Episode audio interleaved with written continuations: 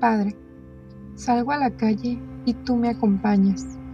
Me enfrasco en el trabajo y quedas a mi lado. En la agonía y más allá, me dices, aquí estoy, contigo voy. Aunque intentara evadir tu cerco de amor, aunque escalara montañas o estrellas, aunque volara con alas de luz, es inútil.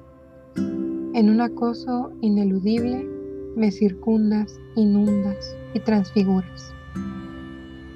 Me dicen que tus pies caminaron por los mundos y los siglos detrás de mi sombra huidiza, y que cuando me encontraste, el cielo se deshizo en canciones.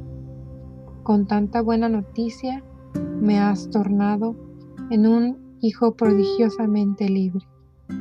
Gracias. Y ahora derriba mis viejos castillos, las altas murallas de mis egoísmos, hasta que no quede en mí ni polvo de mí mismo, y pueda así ser transparencia para mis hermanos. Y entonces, al pasar por los desolados mundos, también yo seré ternura y acogida. Alumbraré las noches de los peregrinos. Diré a los huérfanos, yo soy tu madre.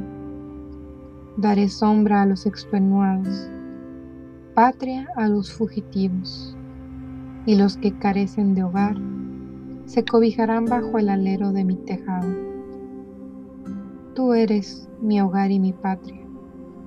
En ese hogar quiero descansar al término del combate. Tú velarás definitivamente mi sueño. Oh Padre, eternamente amante y amado. Amén.